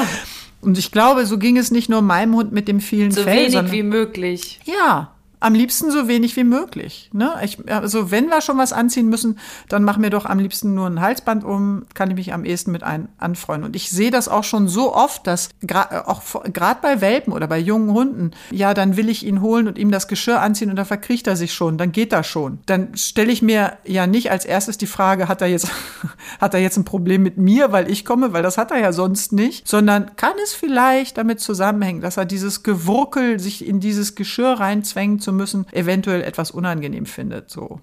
Und dann, tada, vielleicht mal versuchen, einfach mit einem Halsband und dann geht das leichter. Mhm. Also, ja, gehe ich mit. Ne? Ich glaube, dass der Trend zum Geschirr, ne, also ich, wie gesagt, das, man kann bei jedem Hund gucken, was wo sinnvoll ja, ist. Ich habe an meiner Hündin auch gerade aktuell ein Geschirr und ein Halsband dran, weil ich sie manchmal doppelt festschnalle, weil sie ja so Fluchttendenzen hat. Ja, und, gut. Ähm, ja ich dann, wenn ich einfach an der Straße laufe, sie doppelt abgesichert haben will. Was kann immer mal was reißen? Mir ist auch mhm. schon eine Leine gereißt, die wäre weg gewesen auf der Straße und unterm Auto. Das ist sonst ja nicht immer der Fall, aber bei diesem Hund ist es der Fall. Deswegen ja. habe ich da zum Beispiel auch ein Geschirr dran. Trotzdem habe ich das Gefühl, dass der Trend zum ähm, Geschirr dahin geht, weil wir als Menschen, wenn wir unseren Hals betrachten, immer das Gefühl haben, oh, das ist so eine sensible Stelle. Wenn ich mir da jetzt was Enges drumlegen würde in meinem Menschenkörper, dann wäre das ganz, ganz schlimm. Aber so lässt sich doch die Muskulatur des Hundes, des Halses, nicht mit dem menschlichen Hals vergleichen, oder? wenn du einen Rennfahrer nehmen würdest, dann ja. Also wenn du so einen Formel-1-Fahrer, wenn du dir dessen ähm, Hals, Nackenmuskulatur mal angucken könntest, dann ist das, glaube ich, in ungefähr vergleichbar mit einem Hund. Hey, warum haben die so eine gute Halsmacken? Naja, weil die äh, im Cockpit, das bei dem Tempo, der, der Kopf würde so hin und her schlackern. Ah, und deshalb okay. haben die wirklich eine, eine extrem gute Halsmuskulatur. weiß der Henker, wo ich das mal gelesen ah. habe. Aber so, wenn man das, ne, also Sportler überhaupt, die ne, ähm, an der Stelle natürlich eine andere Muskulatur haben, aber Rennfahrer ganz besonders oder Formel-1-Fahrer. Und das ist beim Hund ähnlich. Also wenn man die Hinterhandmuskulatur, die meistens sehr gut ausgebildet ist, und die Hals-Nackenmuskulatur, da, also das ist beneidenswert, was die da für Muskeln entwickeln können oder entwickelt haben. Fast alle, also alle. Und deshalb ist das nicht mit uns äh, vergleichbar. Zumal eben dieses Phänomen, dass der Hund an der Leine zieht und dann eben sich ja teilweise sogar im Luftholen einschränkt, ne? weil er so doll an der Leine zieht und manchmal regelrecht keucht und dennoch nicht damit aufhört. Das ist, das, das macht mich jedes Mal wieder, nein, nicht jedes Mal wieder, aber oft, immer wieder mal denke ich so, warum macht es das eigentlich? Ne? Das müsste es doch nicht. Scheinbar ist das überhaupt nicht schlimm. Also Sonst würde ich ja damit aufhören. Ne? Also ganz zugrunde liegende Lerntheorie, ein Verhalten, das sich nicht lohnt, wird wieder eingestellt. Also für irgendetwas muss es sich lohnen. Es ist also nicht so schlimm, dieses Dranziehen, wie es scheinbar angenehm ist, dahin zu wollen oder so nach vorne zu ackern, wie es der Hund dann tut. Es beeinträchtigt nicht. Und deshalb kann man das nicht vergleichen. Hals Mensch, Hals. Und die Brust ist ja jetzt auch kein unsensibler Punkt des Hundes. Also das Geschirr liegt ja an verschiedenen Punkten an. Mhm. Und ähm, die Brust des Hundes ist ja, ist die so, wie ist die bemuskelt im Vergleich? Also ähm, auch schon besser bemuskelt als bei den, als bei den meisten Menschen. Ähm, also nicht immer diesen Vergleich Mensch-Hund. Ähm, was da aber viel beeinträchtigender ist, finde ich eben, ist, dass der Zugpunkt, wo dann oft das Geschirr eingehakt wird, nämlich in der Mitte vom Rücken und da gezogen wird, dass das eben nicht so gesund sein kann aus meiner Sicht, weil dann entwickeln die Hunde immer sehr schnell so ein sehr schnell. Also die Gefahr, dass dann eben so ein Rundrücken dabei mhm. entwickelt wird, das ähm, finde ich deutlich beängstigender, als wenn Hunde, die eben, wie lange gibt es denn überhaupt schon Geschirre? Also außer jetzt früher, wo man Hunde auch fürs Ziehen, ne? also ähm, von, von ähm, Halt im Karren. Beschäftigungsbereich gibt es sie wahrscheinlich halt länger. So, da also gibt es sie schon richtig lang. Damals genau. war es noch kein Beschäftigungs-, genau. sondern Fortbewegungsbereich, ja. aber ja. Genau. Und so jetzt einfach äh, als Idee, dass das minimalinvasiver für den Hund ist oder eben einfach weniger schädigend, ein Geschirr anzuziehen, ähm, da gibt es keinerlei gesicherte Erkenntnisse drüber. Muss man ja einfach so sagen. Da gibt es immer so Ideen, ja, das ist ja weniger schädlich, weil das geht eben nicht auf den Kehlkopf oder es geht eben nicht auf den, oder eben auf, die, auf, den, auf den Hals des Hundes. Äh, könnte man ja, ne, das äh, beeinträchtigt die Schilddrüse oder was auch immer. Da gibt es genauso viele Für- und Widerpunkte wie beim Hals. Halsband als auch beim Geschirr. Also das ist tatsächlich eher wahrscheinlich so eine Glaubensfrage als ähm, eine profund zu beantwortende, was jetzt wirklich besser oder schlechter ist. Ich glaube, wenn man viele Hunde fragen würde, bin ich echt von überzeugt, die würden sagen, ich möchte nicht so viel anziehen müssen, wenn ich rausgehe. Ich möchte bitte so wenig wie möglich angeklatert bekommen. Das heißt, macht was ihr wollt, wir schreiben euch nichts vor, aber ihr könnt euch ja, könnt ja ausprobieren an eurem ja. Hund, wo ihr euch mit wohlfühlt. Das ist doch sowieso immer das Beste, wie im richtigen Leben. Ne? Also probiert das selbst aus und beobachtet auch die Hunde dabei. Ne? Das mhm. finde ich gut. Und nicht nur, weil ich gelesen habe und meine, das müsste besser sein. Eine weitere Nachricht, die ich bekommen habe. Da haben wir natürlich auch schon einiges jetzt dazu gesagt. Trotzdem finde ich das jetzt im Detail noch mal ganz interessant und kann mir vorstellen, dass das sich jetzt viele fragen, gerade weil wir das Thema Orientierung so angesprochen haben und Unterschied kurze, lange, lange Leine. Was bedeutet Leinenführigkeit für dich, euch? Der Hund muss konsequent neben dem Bein laufen, darf nicht schnuppern oder pinkeln. Der Hund darf laufen, wie er möchte. Hauptsache auf der Leine ist kein Zug. Der Hund soll am Menschen orientiert sein, aber er darf auch kurzzeitig Zug auf der Leine sein. Wie sieht das aus bei deinen Hunden oder in der Kandesleinführigkeit in der Orientierung? In der Orientierung haben sie keine Kapazitäten für eigene Dinge.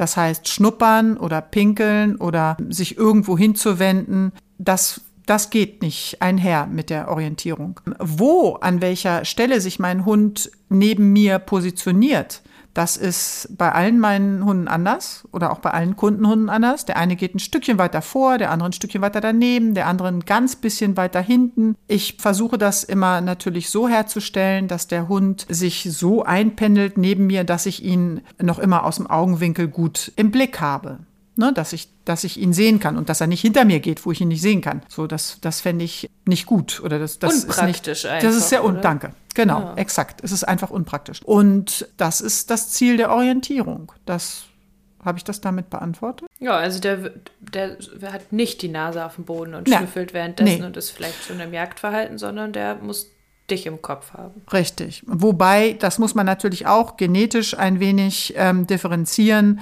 Es gibt eben einfach Hunde, also echte Stöberhunde, mach das mal mit einem Beagle oder mit einem Cocker. Ja. Ne, so, das sieht anders aus. Und da muss man dann eben auch andere, womöglich Zugeständnisse machen, als das bei einem Schäferhund, bei einem ne, Hütehund aussehen kann. Ja, kann ja aber auch äh, äh, mein Hund äh, zeitweise mal so aussehen, dass er so tut, als läuft er total schön mit, aber innerlich ja. hat er eigentlich andere Pläne, weil er meint natürlich gleich, also gleichzeitig drei Sachen zu lösen zu können, klar. die er alle dann aber halb gut macht. Ähm, ja, ist, die Möglichkeit gibt es natürlich ja, auch. Das ist ja das ähm, Spannende, eben je fähiger der Hund ist oder wird und je schlauer und schnell denkender, desto schneller ähm, kann er auch durch eben diese Anpassung, diese Verhaltensanpassung vorgeben, er sei orientiert. Aber äh, wie du sagst, ne, im Inneren gerade auf zwei Platten gleichzeitig kochen. Und das gilt es natürlich ähm, zu erkennen und dann, na klar, da dann weiter dran zu feilen. Was für Leinen benutzt ihr Längen und Material? Das ist ja eigentlich die falsche Frage an mich. Das wäre ja eine Frage an den Kollegen Rainer, weil das ist ja nun mal sein, seine Passion. Gutes Halsband mit einer am liebsten immer Gürtel schließe und gutes Halsband meine ich Material, das belastbar ist, das nass werden kann, Zug aushält dadurch. Das sind oftmals diese Clipsy-Halsbänder, die eben so einen Klipseverschluss haben, nicht. Ne? Die können mal je nach ähm, Kraft auch des Hundes in Situationen brechen, reißen. Halsbänder können, wenn sie nicht auf Gewicht und Größe des Hundes dimensioniert sind, reißen. Ne? Wie du sagtest, hast du das ja selbst schon, nee, das war eine Leine, die gerissen war. Ne? Ähm, dementsprechend sollte dann eben auch ähm, Karabiner und Leine von der, von der Stärke, von der Belastbarkeit her an ähm, Gewicht des Hundes angepasst sein. Und dann immer am liebsten habe ich diese zwei Meter Leinen, die eben verstellbar sind. Die haben vorne an dem einen Karabiner, der an das Halsband kommt, noch diesen einen Ring und so kann ich sie verkürzen und verlängern, immer nach Bedarf, wann Übungszeit ist oder eben wann Orientierungszeit ist und wann nicht. Mhm. Das heißt, vor den Ring und in der Mitte ein Ring für die lange Leine. Ja, also diesen Ring in der Mitte, genau, Ring, den Ring, Genau, wo ich mir so eine Schlaufe machen kann. In der Mitte brauche ich keinen Ring, aber ich habe ähm, hinten ähm, einen Ring, dass ich mir eine Schlaufe machen kann. Und wenn, wenn ich mit meinen Hunden an langer Leine gehe, dann äh, ist die Leine eben mit zwei Metern nicht so lang, als dass ich da immer drauf latsche, weil so weit weg gehen die ja gar nicht, sondern die sind ja immer so in meinem Dunstkreis. Das sieht dann eben bei anderen Haushaltsmitgliedern anders aus. Und ähm, weil dann da eben einfach mal in solchen Situationen eben gezogen wird. Und deshalb sind zwei Meter, finde ich, eine sehr gute Länge, als wenn der Hund vier Meter oder noch länger Radius hat. Und ähm, wenn dann irgendwas geschwind um die Ecke kommt und ich da schnell den Rand angeln muss, ist das vielleicht nicht so praktisch, nicht so praktikabel. Mhm. Und Material, was man mag. Was man also, mag, natürlich. Also ähm, es bietet sich an für. Ich bin immer nicht so der Fan von Biotane, weil das mir zu rutschig ist. Aber ich denke, das kommt auch auf die Biotane zum Beispiel drauf an. Mhm. Das ist so eine persönliche Vorliebe. Und ja, ich gebe es zu, ich mag schon gerne Lederleinen. ja. Aber ähm, ja, da natürlich als Veganerin ja. finde ich das nicht ja. so. Auf der anderen Seite finde ich das auch sehr fragwürdig manchmal ein totes Tier an mein ja. lebendiges Tier zu ja. hängen und da nicht jetzt irgendwie mir sehr, sehr viele Lederleinen kaufen. Ja. Aber das ist meine persönliche Sache. Ähm, trotzdem habe ich noch keine Leine gefunden, die sich so gut in der Hand anfühlt wie eine Lederleine. Eine Lederleine, ja, das Auch wenn ich es ganz arg blöd finde. Ja. ja. Ja, das ist tatsächlich so ein bisschen das Dilemma. Ne? Ähm, noch ist das so gelernt, dass das eben das gute Material, ein gutes Lederhalsband so, ne, oder Lederleine, weil es sich eben auch einfach ähm, haptisch ähm, viel angenehmer darstellt. Aber da, da hast du, das kann ich sehr gut nachvollziehen, hast du vollkommen recht. Biotane, finde ich, macht eben auch Sinn für viele Hunde, die eben gerne und viel ins Wasser gehen oder die in der Nähe des Wassers wohnen. Da ist eben anderes Material einfach viel zu schnell verschlissen. Und ich bin auch immer lieber ähm, jemand, der gutes und teures Werkzeug kauft und dafür nicht oft und das soll dann lieber, das pflege ich dann auch gern und das soll dann länger halten. Damit, wenn ne, so, du dann schon einmal so eine Lederleine kaufst, dann eben nicht fünf oder ähm, sechs, sondern die eine, die den Hund dann eben auch so lange begleitet, ähm, ja, bis, bis es ein anderes Material gibt. oder einen anderen Hund. Oder einen anderen Hund.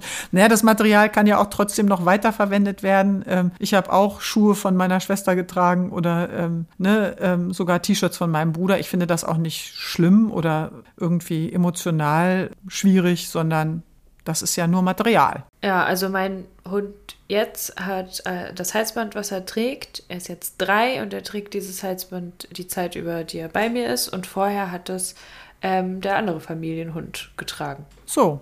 Der lebt noch, aber, also nicht, dass ich jetzt Angst habe, aber der hat jetzt einfach seit der Welpenalter, also seit dem Welpenalter, ein Halsband bekommen. Ja. Ja, also, ne, wenn das, wenn das mitwächst, also wenn das passt, ist das doch super. Sehr schön. Genau, das heißt, womit man sich auch wohlfühlt in der Hand. Und manchmal ist das Schickste mit den buntesten Fäden, aber auch nicht das, was bei jedem Wetter am besten geeignet ist. Äh, das heißt, ja, finde ich, bin ich auch ganz bei dir. Eine richtig gute Leine, mit der man gerne arbeitet. Ja. Oder mit der man gerne spazieren geht, ähm, ist, ist toll. Ja. Eine weitere Frage. Läuft alleine gut mit einer Person, aber mit mehreren Personen Katastrophe. Why? ähm, ist ja ein ähm, Klassiker. Also wenn ich etwas neu beibringe, ähm, dann beginne ich zu Anfang in relativ kurzen Etappen und möglichst ablenkungsarm. Erst im Verlaufe des Anlernens, wenn eben die Technik immer sicherer beherrscht wird, dann kommen Ablenkungen dazu. Ne? So parallel zum auch Generalisierungsprozess. Ich ändere immer nur einen Parameter. Entweder ist jetzt die Strecke länger, die ich gehe in der Orientierung, oder aber die die Ablenkung wird gesteigert oder überhaupt Ablenkungen werden auch das erste Mal mit reingenommen.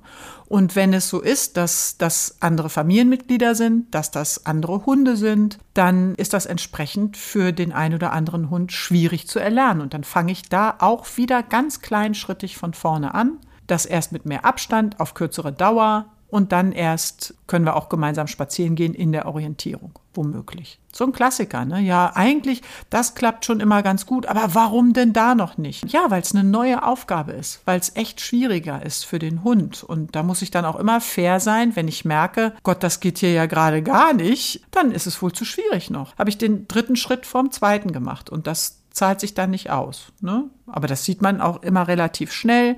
Dann muss man nicht großartig frustriert sein, sondern dann kann man sagen, yay, habe ich doch wieder was ne, zum Üben. Mhm. Also vielleicht auch so ein bisschen diesem Drang zu widerstehen, die Leinenführigkeit, wenn man sie gerade erlernt hat und sie klappt ganz toll, sie schon immer in jeder Situation, wo es nervig ist, benutzen zu wollen. Also wenn es gerade ja. ganz schön klappt, mit dem Hund an der lockeren Leine orientiert zu laufen und dann kommen die Familie zu Besuch und jetzt soll der Hund nicht nerven und dann nehme ich ihn in die Leinführigkeit und dann kann er es überhaupt nicht leisten, dann war das genau. vielleicht zu viel. Dann vielleicht erstmal nur die Oma mitnehmen und dann sagen, bleib du mal da stehen, du bist jetzt hier schon eine Ablenkung. Ja, sehr gut. Kann ich, kann ich heute mit dir meinem Hund Leinführigkeit beibringen. Genau so, ganz genau so. Also dieses die Idee, dass das dann immer ganz schnell ähm, klappen muss, die ist sowieso, finde ich, nicht besonders fair. Und dass man das so schön schrittweise aufbaut, das bedeutet dann eben auch, dass man als Mensch entsprechend verantwortlich daran geht. Und gerade in Situationen, wo ich, wofür ich es eigentlich trainiere, da kann ich es ja zu Anfang noch nicht anwenden. Bevor ich etwas nicht erlernt habe, ist es wie, wie mit einem, weiß ich nicht, mit einem Instrument oder mit, mit einem Tanzschritt oder mit irgendeinem neuen coolen Spruch, den ich mir in meinen Sprachgebrauch übernehmen will. Ähm, bevor ich den anwenden kann, muss ich das erst ein paar Mal ganz bewusst gelernt haben und eben belasten können. Und erst dann kommt es locker flockig auch in den Situationen später, in denen ich es brauche. Ne? Nur weil man jetzt einen Karategriff kann, nicht gleich abends durch die Unterführung auf Krawall gebürstet durchgehen und sagen, jetzt möchte ich das gerne auch anwenden müssen oder wie auch immer. Keine Ahnung, wofür man sowas macht. Jetzt möchte ich kämpfen, ja. Genau, ne? sondern da ähm, kann ich das bestimmt noch nicht sicher benutzen. Ja, auch eine Idee ist, wenn der Hund ähm, ja immer so an der Leine zieht, dann bin ich vielleicht einfach zu langsam und muss einfach schneller werden. Deswegen fange ich an, mit dem Hund Fahrrad zu fahren. ähm, ja. wie, Herzlichen Glückwunsch. Ja, wie ist es denn? Ähm, es ist ja auch der Wunsch da, den Hund vielleicht am Fahrrad laufen zu lassen und vielleicht auch verantwortungsvoll erstmal zu sagen, der läuft schön an der Leine und dann übernehme ich das ans Fahrrad. Wie, wie wäre denn da der Weg, eine Leinenführigkeit am Fahrrad aufzubauen? Also so Sondersituationen am Fahrrad mit zwei Hunden, das fände ich nochmal ganz interessant. Vorausgesetzt, es klappt schon alles toll. Also wenn schon alles ganz toll klappt, mit einem Hund alleine auch zu Fuß und auch wenn ich jetzt zum Beispiel an Mehrhundehaltung denke, ne, ich habe das dem einen Hund ganz toll beigebracht. Hund Nummer eins ist super, auch schon ablenkungsresistent, ähm, orientierungsfähig. Dann habe ich es Hund Nummer zwei beigebracht. Erst dann kann ich ja und beide sind ne, ablenkungsresistent in der Lage. Erst dann kann ich die zusammenbringen und schwupps bin ich wieder an Punkt 1. Das kann dann die neueste Ablenkung darstellen. Dann muss ich das ja auch erst wieder neu beibringen. Das kann ich dann unterschiedlich machen. Dann muss der eine gerade orientiert sein, der andere nicht. Ne? So kombiniere ich das. Das kann man ganz einfach aufbauen, sodass das beide möglichst nachhaltig lernen. Mit dem Fahrrad habe ich so ein bisschen mein Problem, muss ich ganz ehrlich sagen, da Orientierung herstellen zu wollen. Am Fahrrad geht es mir dann eher darum, meinem lauffreudigen Hund auch ein bisschen Bewegung verschaffen zu können, kontrolliert. Und das mache ich am liebsten an, an lockerer Leine. Und da ist er nicht in der Orientierung, sondern er soll nur bei mir bleiben. Und da, das muss ich ganz ehrlich gestehen, da habe ich jetzt noch kein, also da wäre für mich eben so ein lockeres Bleib mal hier dran, ne? In meinem, bleib in meinem, in meinem Radius, aber kein Orientier dich nur an mir. Am Fahrrad wäre mir das zumindest, ich habe eben auch einen Hund, der sehr gerne und auch sehr schnell läuft, das ist der Jagdhund. Der darf auch mal, weil er das daraus auch keine falsche Schlussfolgerung zieht, ähm, am Fahrrad am, mit meinem Mann dann eben an dem E-Bike richtig Stoff geben. Der darf auch mal richtig rennen. Und da kann der nicht mehr nur am Fahrrad orientiert sein. Ich habe es tatsächlich so aufgebaut, aber aus anderen Gründen als, als Werkzeug benutzt, weil äh, wenn ich einfach so mit meinem Hund Fahrrad gefahren bin, ist der hochgesprungen und ist komplett ausgerastet, weil er es so krass fand, dass dieses Ding so abgeht. Ja. Ähm, also ne, Aussie und ähm, der einfach so eine Aufregung mit dem Fahrrad verknüpft hat, vielleicht auch so Kontrollverlust, dass ich plötzlich mich so schnell bewege und dass sein Mensch sowas kann, dass ich mit ihm die Leinenführigkeit am Fahrrad im Laufen aufgebaut habe. Also ich bin mit dem Fahrrad einfach, äh, habe ihn nebenbei geführt in der Leinenführigkeit ja, neben okay. dem Fahrrad, dass er erstmal dieses Fahrrad abspeichern konnte. Ach so, ich muss mich da gar nicht aufregen und dran rumspringen. Hm. Und ähm, dann konnte er über diese ah, okay, am Fahrrad kann man sich kontrollieren lassen, ähm, auch in die Leinenführigkeit am Fahrrad gehen und dann läuft er jetzt an lockerer Leine am Fahrrad mit. Ja, okay. Genau, also sozusagen also, als Werkzeug kann man es benutzen, um so ein bisschen Kontrolle mit dem Gegenstand Fahrrad in Verbindung zu bringen, vielleicht. Ähm, unbedingt. Also da wäre dann eher das Fahrrad für mich an der Stelle ein Reiz, ne? so wie das sich für deinen Hund ähm, auch dargestellt hat, dass das eben eine sehr hohe Ablenkung darstellt, ähnlich wie, der, wie ein anderer Hund oder wie die Oma. Und erstmal klar gemacht wird, auch wenn das Fahrrad dabei ist, hast du dich an mir zu orientieren. Ich finde es dann eben für den Gebrauch oder für die Anwendung tatsächlich eher schwierig, weil ja die einzelnen technischen, technischen Schritte mit dem Fahrrad dabei finde ich etwas ja zu umständlich wären dann. Ne? Da habe ich es dann lieber vorgearbeitet, dass mein Hund gelernt hat, sich an mir zu orientieren. Und dann ist es egal, ob ich gerade jogge, eine Badehose anhabe oder aber ein Fahrrad dabei habe. Wenn ich sage, komm hier ran, dann heißt es, komm hier ran. Das will ich eben nur nicht meinem Hund am Fahrrad eine halbe Stunde lang oder eine Stunde lang abverlangen, sondern dann soll er auch mal gucken dürfen. Der bleibt auch manchmal auf einmal plötzlich stehen und schnuppert, weshalb ich das gar nicht an der Leine mache, sondern da, wo ich das mache, da darf der freilaufen und hat dann auch echt Freizeit, ne? Hat dann Freizeit. Also ich will jetzt nicht um Gottes Willen dafür plädieren, dass, dass Hunde immer ohne Leine am Fahrrad laufen sollen. Der muss natürlich entsprechend, und das, das ist er, also meiner jetzt, dass der natürlich gelernt hat, sofort dann zu, zurückzukommen, wenn er mal irgendwo geschnuppert hat, wenn irgendein Ablenkungsreiz gegeben ist oder eine Ablenkung, wo er besser bei mir ist, ne, wo er andere stören könnte oder wo er, was weiß ich, hinrennen würde, weil er denkt, die Hündin interessiert ihn gerade. Das muss gewährleistet sein und dann wäre mein Hund nicht an der Leine in der Orientierung sondern er wäre nur kontrolliert bei mir. Und das finde ich ähm, an lockerer Leine eben einfach ein bisschen einfacher als auf dem Fahrrad oder auf dem E-Roller eine Orientierung herzustellen. Das finde ich, weiß ich, finde ich manchmal auch ein bisschen gefährlich. In der Tat. Das muss einfach leistbar sein. Der Hund muss sich dafür eignen, dass er eben an lockerer Leine am Fahrrad laufen kann. Und muss lernen, nicht vors Fahrrad zu rennen. Genau, so. ganz genau. Also das ist ja das, was da beigebracht werden muss. Darf den Menschen nicht anspringen, darf nicht in die Speichen springen während des Fahrradfahrens. Das bringt man ja so bei. Genauso wie man zu Anfang beibringt, normal an der Leine zu gehen. Oder wenn Menschen einen Rollator haben oder jetzt das erste Mal mit Kinderwagen gehen. Ist ja genau dasselbe. Der Hund soll nicht die ganze Zeit neben dem Kinderwagen in der Orientierung laufen müssen. Um Gottes Willen. Dazu bringe ich ihm vorher bei. Da muss man nicht reinlaufen, man muss nicht in die Reifen beißen, man muss, was einem alles einfallen mhm. könnte als Hund. Ähm, neben einem Kinderwagen geht man genauso gesittet nebenher wie neben einem Fahrrad. Mhm. Also Und das heißt, es ist einfach ein anderes Thema. Also wenn ich jetzt sage, ja. ähm, der Hund ist orientiert, dann ist es ein anderes Thema, als wenn ich sage, du läufst an lockerer, langer Leine, du darfst da auch in deinem Freizeitmodus laufen, trotzdem sollst du nicht andere anpöbeln. Genau, na klar. Also das, das ist doch, so Oder ist doch dann später das. Ja. Genau, so ist doch das, also es gibt doch nicht nur entweder Orientierung oder ähm, Party, offene Party. Hose und äh, ja. hallo, ne, sondern äh, dafür erziehe ich ja meinen Hund, dass er an lockerer Leine eben ähm, tatsächlich so ansprechbar ist und ich ihm idealerweise schon beigebracht habe, was, was ich gerne sehen möchte und was, was nicht so gut kommt in der Öffentlichkeit.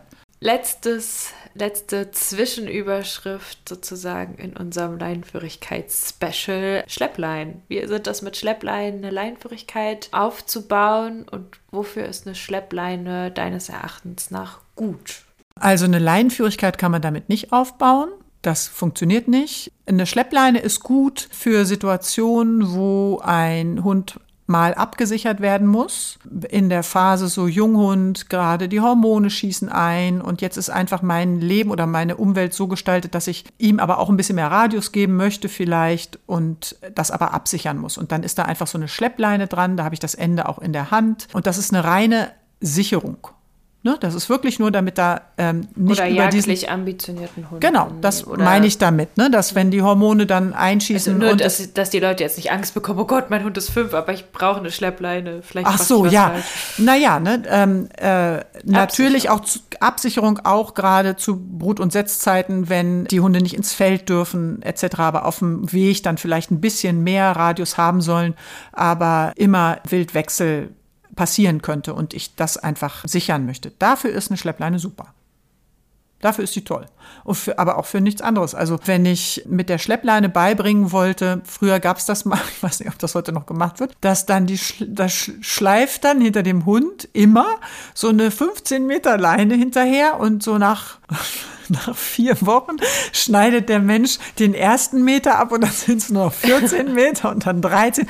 Und der Hund merkt das dann gar nicht, dass irgendwann die Leine nur noch ganz kurz und nur so ein Schnipsel am Halsband ist, weil er immer noch denkt, dass wenn er jetzt irgendwas machen würde, könnte der Mensch ja hinten an die, ne, er denkt ja, es wären immer noch diese 15 Meter, weil es ist ja immer noch so ein Schnipsel dran, ähm, würde der Mensch da hinten immer noch in der Lage sein, ihn über die Schleppleine zu stoppen. Und das merken Hunde natürlich sofort, dass das überhaupt nicht geht, dass da erstmal hinten nur noch 500 Gramm dranhängen und keine 540 mehr. Und wenn der Hund erstmal gelernt hat, dass er über diese Schleppleine, die eine Sicherung darstellt in bestimmten Situationen, dass er darüber gestoppt wird, dann weiß er auch genau, wenn die A entweder ab ist oder wenn die B zu kurz ist, als dass der Mensch noch eine Möglichkeit hätte, darüber zu stoppen. Das heißt, das ist wirklich nur das Vehikel, um über sieben Meter oder was weiß ich, wie lang die dann ist, zehn Meter, äh, meinem Hund ein bisschen mehr, in Anführungsstrichen, Freiheit dann zu geben, aber es abgesichert zu haben. Weil bei bestimmten Hunden in bestimmten Phasen kann ich keinen Freilauf gewähren. Mhm. Also Management, aber kein Trainingstool. Genau, genau so. Ganz genau. Darüber kann ich keine Lerninhalte vermitteln, sondern ich kann nur absichern. Vielleicht da auch nochmal, schön wäre es ja auch, wenn da ganz klar unterschieden ist. Ähm, also ich sehe dann oft Leute mit einer Schleppleine laufen und dann sehen die, dass ein anderer Hund kommt und dann halten die die Schleppleine kurz und haben dann die Schleppleine wie eine normale Leine sozusagen in der Länge. Ja, ja, Was sagst du dazu? ja.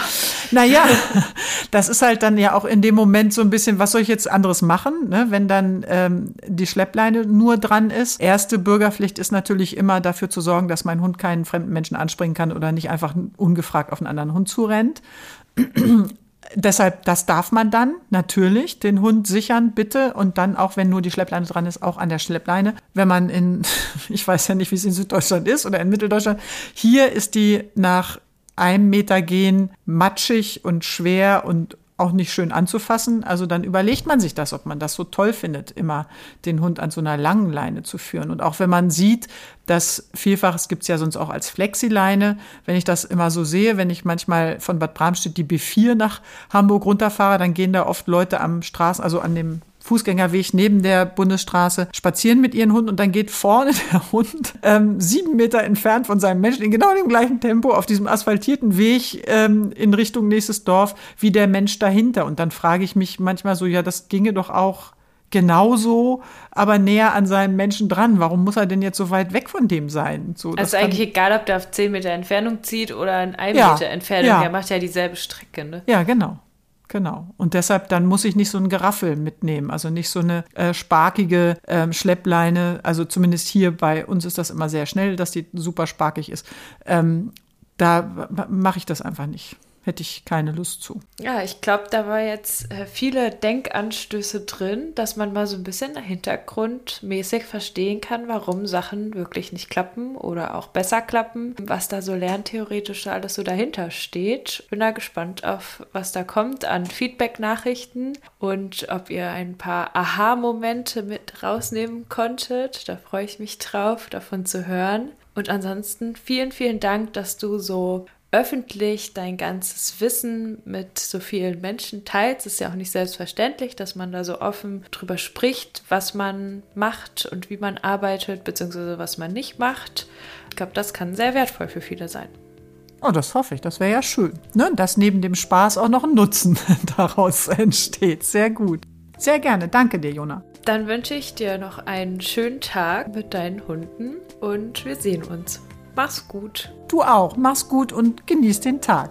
Bis nächstes Tschüss. Mal. Tschüss. Tschüss. Ja, und wenn ihr jetzt von der Theorie in die Praxis loslegen wollt zum Üben, dann auch nochmal hier der Appell. Sucht euch eine Hundetrainerin oder einen Hundetrainer eures Vertrauens, der euch individuell anleitet und gesamtheitlich betrachtet, was ihr und euer Hund gerade braucht, um Fortschritte in der Leinenführigkeit zu machen. Das kann kein Buch, das kann kein Google-Artikel und auch kein Highlight auf Instagram leisten.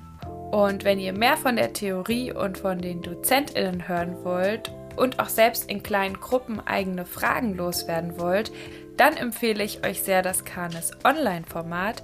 Da gibt es als nächstes zum Beispiel Vorträge zum Thema Stress, zum Thema Beziehungen und auch Belohnung und Bestrafung. Dazu haben wir auch schon mal eine Folge gemacht. Schaut da gern mal unter offene Veranstaltungen auf der Canis Homepage, wenn euch das interessiert. Ja, und Freitag in zwei Wochen geht es weiter und zwar wieder mit einer Personenfolge. Ihr könnt ja schon mal raten, was ihr glaubt, wer als nächstes zu Gast sein wird. So viel kann ich schon verraten. Es wird sicher unter anderem um das Thema Tiermedizin gehen. Feedback zu dieser Folge könnt ihr uns wie immer gerne schreiben auf Facebook unter Canis, auf Instagram unter Canis-Kynos mich erreicht ihr auf dem Kanal Jona und die Hunde. Und jetzt wünsche ich euch, egal ob an kurzer oder langer Leine, an lockerer oder gespannter Leine, schöne Herbstspaziergänge mit euren Hunden. Bis dahin. Tschüss.